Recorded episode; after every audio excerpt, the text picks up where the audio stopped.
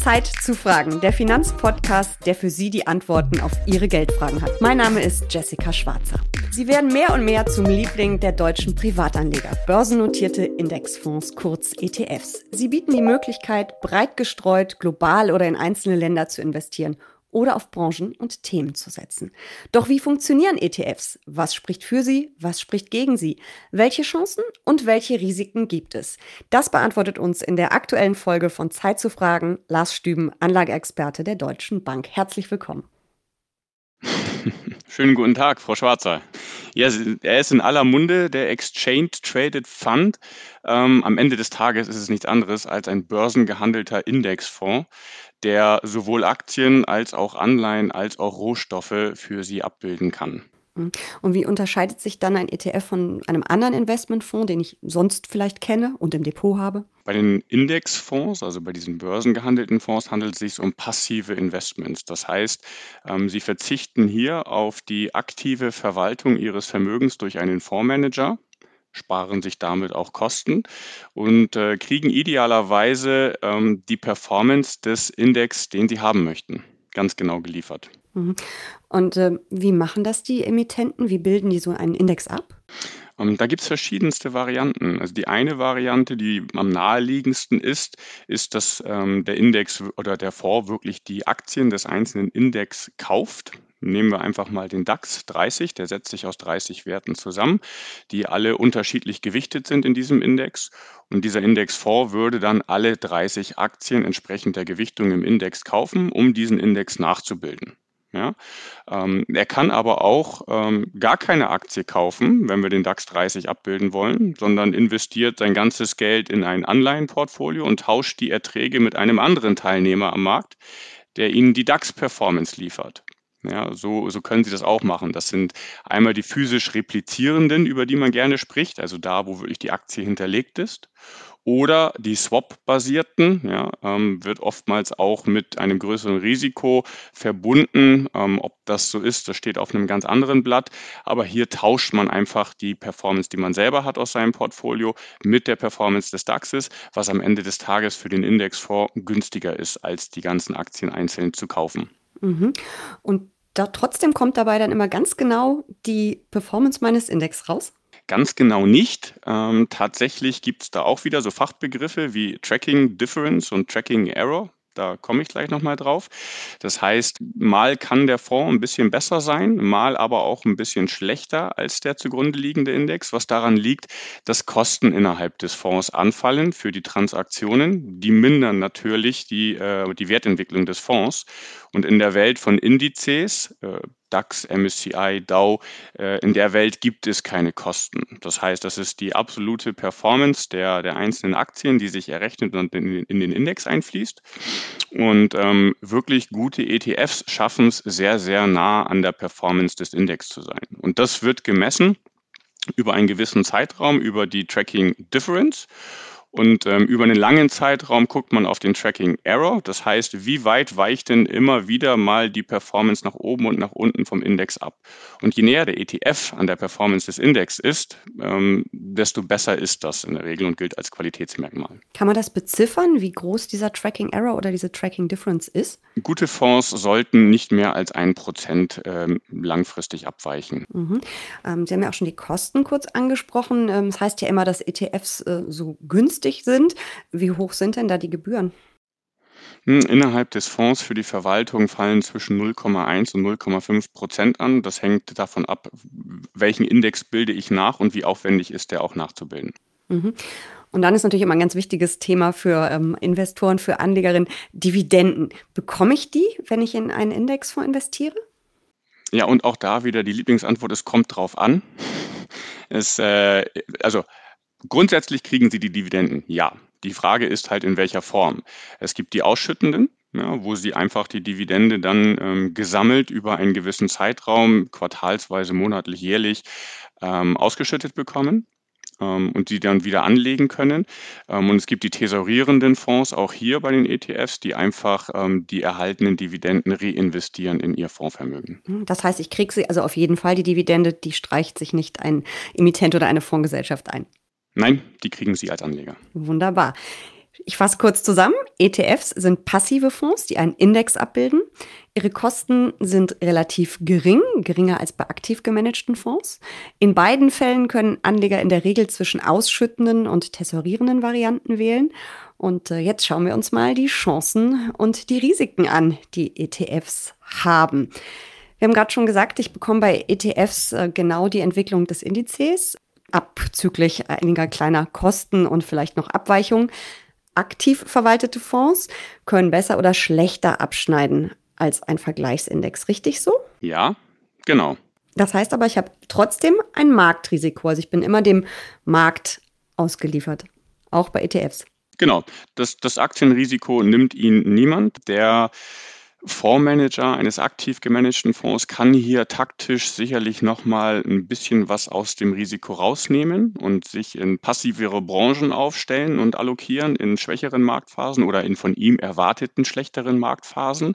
Ein ETF wird das nicht tun, sondern sie werden dort, wenn der Markt nach unten geht und 30 Prozent nach unten macht, dann werden sie auch 30 Prozent plus minus Tracking Error, Tracking Difference mit dem ETF erleben. Das heißt ja immer, Risikostreuung äh, gilt als das oberste Gebot erfolgreicher Geldanlage.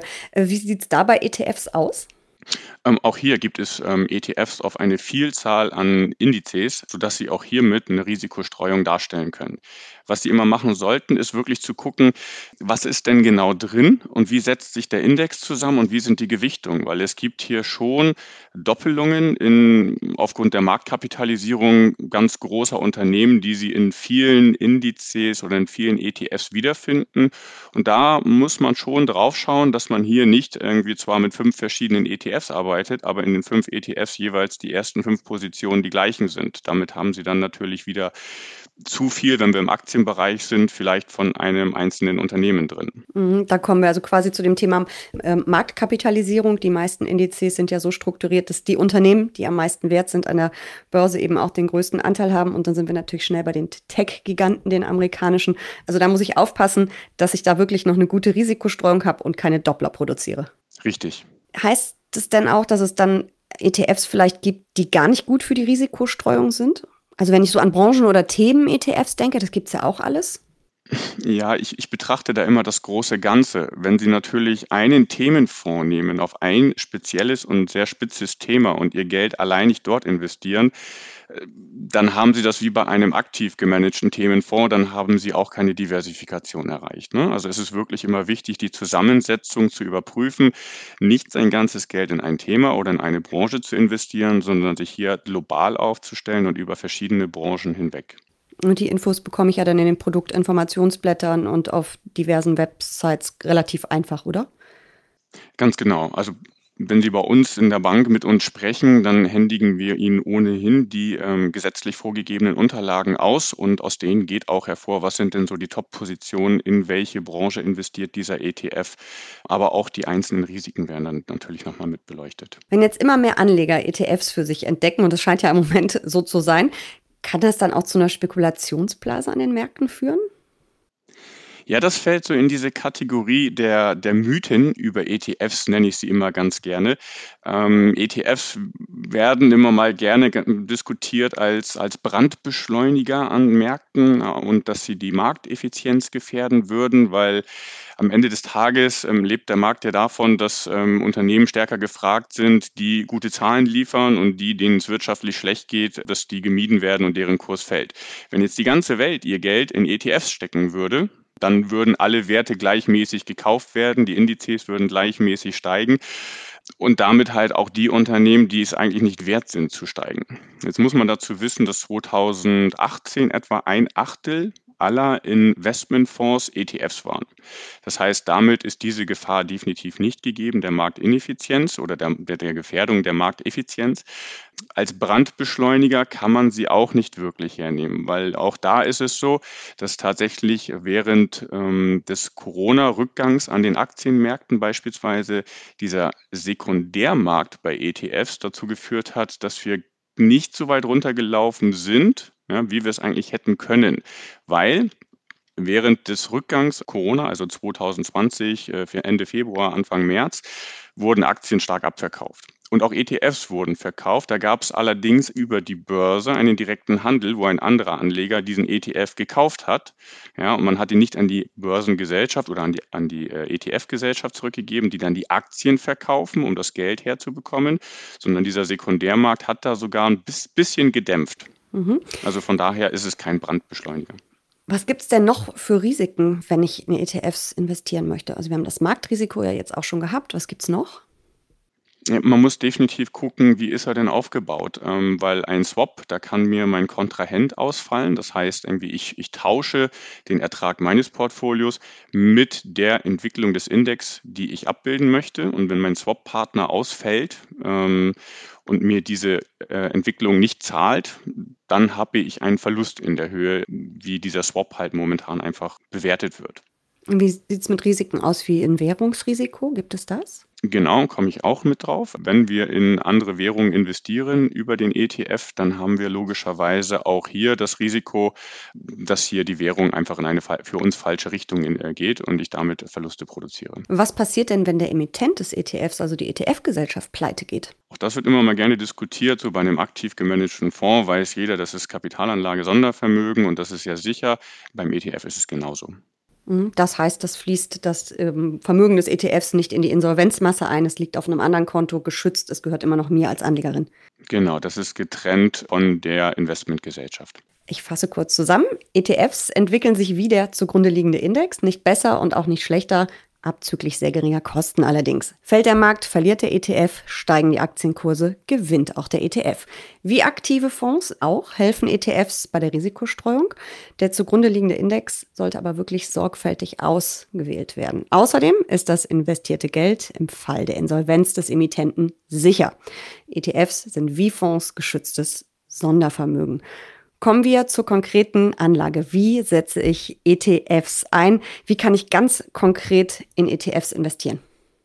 Es gibt verschiedenste Möglichkeiten. Es gibt vermögensverwaltende ähm, oder Vermögensverwaltungen, die nur in ETFs gehen, an denen ich mich beteiligen kann. Ich kann mir selber mein Depot eröffnen und online oder über meine Bank einen ETF handeln und über die Börse kaufen. Dadurch entstehen Transaktionskosten, über die man sprechen muss. Das sind in dem Fall jetzt keine Ausgabeaufschläge, sondern einfach Kauf- und Verkaufsgebühren auch wieder, plus dann halt die Depotgebühren. Aber im Grunde genommen ist, die, ist der ETF genauso handelbar, wie ich äh, beispielsweise eine Aktie handle. Hm. Und ich kann ihn auch jederzeit verkaufen, oder? Richtig, ganz genau. Wenn ich mich jetzt ganz konkret für ETFs entscheide, wie könnte mein Depot da aussehen? Ohne dass wir jetzt zu sehr in die Beratung einsteigen wollen? da appelliere ich natürlich immer dazu, sich wirklich damit auseinanderzusetzen, in welchem Land, in welcher Region der Welt möchte ich wie viel Geld investieren, welche Branche möchte ich wie stark gewichten, sich da wirklich damit auseinanderzusetzen oder sich beraten zu lassen und dann dementsprechend die ETFs dort auszuwählen, darauf zu achten, möchte ich physisch replizierende haben oder äh, Swaps, äh, die vielleicht ein bisschen günstiger sind aufgrund ihrer Konstruktion. Und so setze ich dann oder so, so baue ich mir dann mein Portfolio sehr individuell zusammen. Aber wichtig, immer hier genauso streuen, wie ich das auch bei jedem anderen Instrument machen würde, weil es gibt auf fast jeden Index dieser Welt einen, einen eigenen ETF. Mhm. Kann ich denn ähm, auch Strategien mit ETFs ähm, abbilden? Also Dividendenstrategie beispielsweise? Ja, auch das können Sie machen. Es gibt äh, Dividendenstrategien, es gibt sogar Short-Strategien, also auf fallende Märkte damit zu setzen. Ähm, Sie können Rohstoffe damit abbilden, teils auch äh, physisch hinterlegte Rohstoffe. Also da gibt es fast nichts, was es nicht gibt. Und es gibt dann eben ja auch sehr spezielle Themen und Branchen-ETFs. Ähm, wäre das eher was zum Beimischen oder ähm, eher was, um ein ganzes äh, Portfolio damit zu bestücken? Ich empfehle grundsätzlich, sich immer so ein, so ein, so ein Kerninvestment aufzubauen, wirklich aus den ja, sogenannten Basisinvestitionen, also die großen amerikanischen Märkte, die Emerging Markets, die, die europäischen Märkte, erstmal grundsätzlich abzubilden, bevor ich in Themen gehe. Und um dieses Kerninvestment herum empfiehlt es sich dann wirklich so gezielt, pointiert Themen zu nehmen, wo ich sage, davon erwarte ich mir eine ganze Menge. Ne? Man redet eine ganze Zeit lang über erneuerbare Energie, man, man redet momentan sehr viel über Digitalisierung, Umweltschutz und auch hier gibt es sehr pointierte ETFs, ETFs, die in diese Branchen gehen und die dann drumherum zu garnieren und das Ganze dann noch ja für sich einfach noch individueller zu gestalten. Wie wähle ich denn einen ETF aus? da gibt es bei den verschiedensten Emittenten die Möglichkeit, wenn man das selber machen möchte, zu filtern und zu gucken, okay, in welches Land möchte ich gehen, sind mir Tesorierungen wichtig etc. Ansonsten bietet es sich an, mit dem Berater seines Vertrauens einfach mal zu sprechen. Wir suchen da durchaus die geeigneten ETFs raus, die auch unseren ähm, Prüfkriterien unseres Produktmanagements schon standgehalten haben. Macht es denn vielleicht auch Sinn, passive ETFs mit aktiven Fonds zu kombinieren? Die Welt ist ja in der Finanzbranche auch wie ein Blumenstrauß. Ne? Da gibt es ganz viele und man kann sich jeden individuell zusammenstellen. Ähm, auch hier gibt es tolle und interessante, aktiv gemanagte Fonds, die es auch schaffen, mehr Rendite zu erwirtschaften.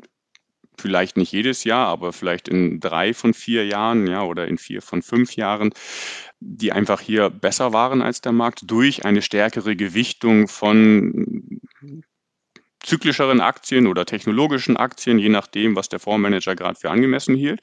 Und äh, von daher ja, appelliere ich schon dazu, immer mal zu gucken, ob nicht ein aktiv gemanagter Fonds hier auch äh, eine sinnvolle Ergänzung sein kann meines Portfolios. Also es ist keine Wenn- und Ja- oder Nein-Frage, kein Schwarz und Weiß, sondern es ist äh, immer auch ein Grau.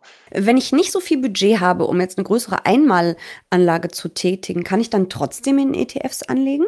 Ja, Sie dürfen Sie können schon ab Beträgen von, ich meine, 25 Euro im Monat Sparpläne fahren und hier monatlich sich am Aktienmarkt engagieren, was generell als Vermögensaufbau immer zu empfehlen ist, weil Sie halt einfach damit die Schwankungen des Aktienmarktes glätten, ne? Wenn der Markt mal runterfällt, dann kaufen Sie für den Betrag, den Sie monatlich sparen, mehr Anteile und wenn der Markt dann später wieder steigt, dann haben Sie halt einen entsprechenden, ich nenne es mal Hebel nach oben, weil Sie einfach im Tief mehr Anteile gekauft haben. Ob reines ETF-Depot oder eine Kombination aus Indexfonds und aktiv gemanagten Fonds oder anderen Anlageklassen, ETFs können ein Baustein der Geldanlage sein. Anleger können sowohl Basisinvestments, also in große Märkte oder gleich die ganze Welt damit abdecken, oder aber sie setzen auf Branchen- und Themen-ETFs als Beimischung. Für kleinere Anlagesummen eignen sich Sparpläne. Es gibt viele Gründe dafür, dass ETFs der Deutschen liebstes Geldanlagekind sind. Sie sind aber genauso riskant wie andere Anlagevehikel auch. Herr Stüben, ich danke Ihnen, dass Sie uns so viele spannende Fragen beantwortet haben und Ihnen, liebe Zuhörer, dafür, dass Sie zugehört haben. Danke, Frau Schwarzer.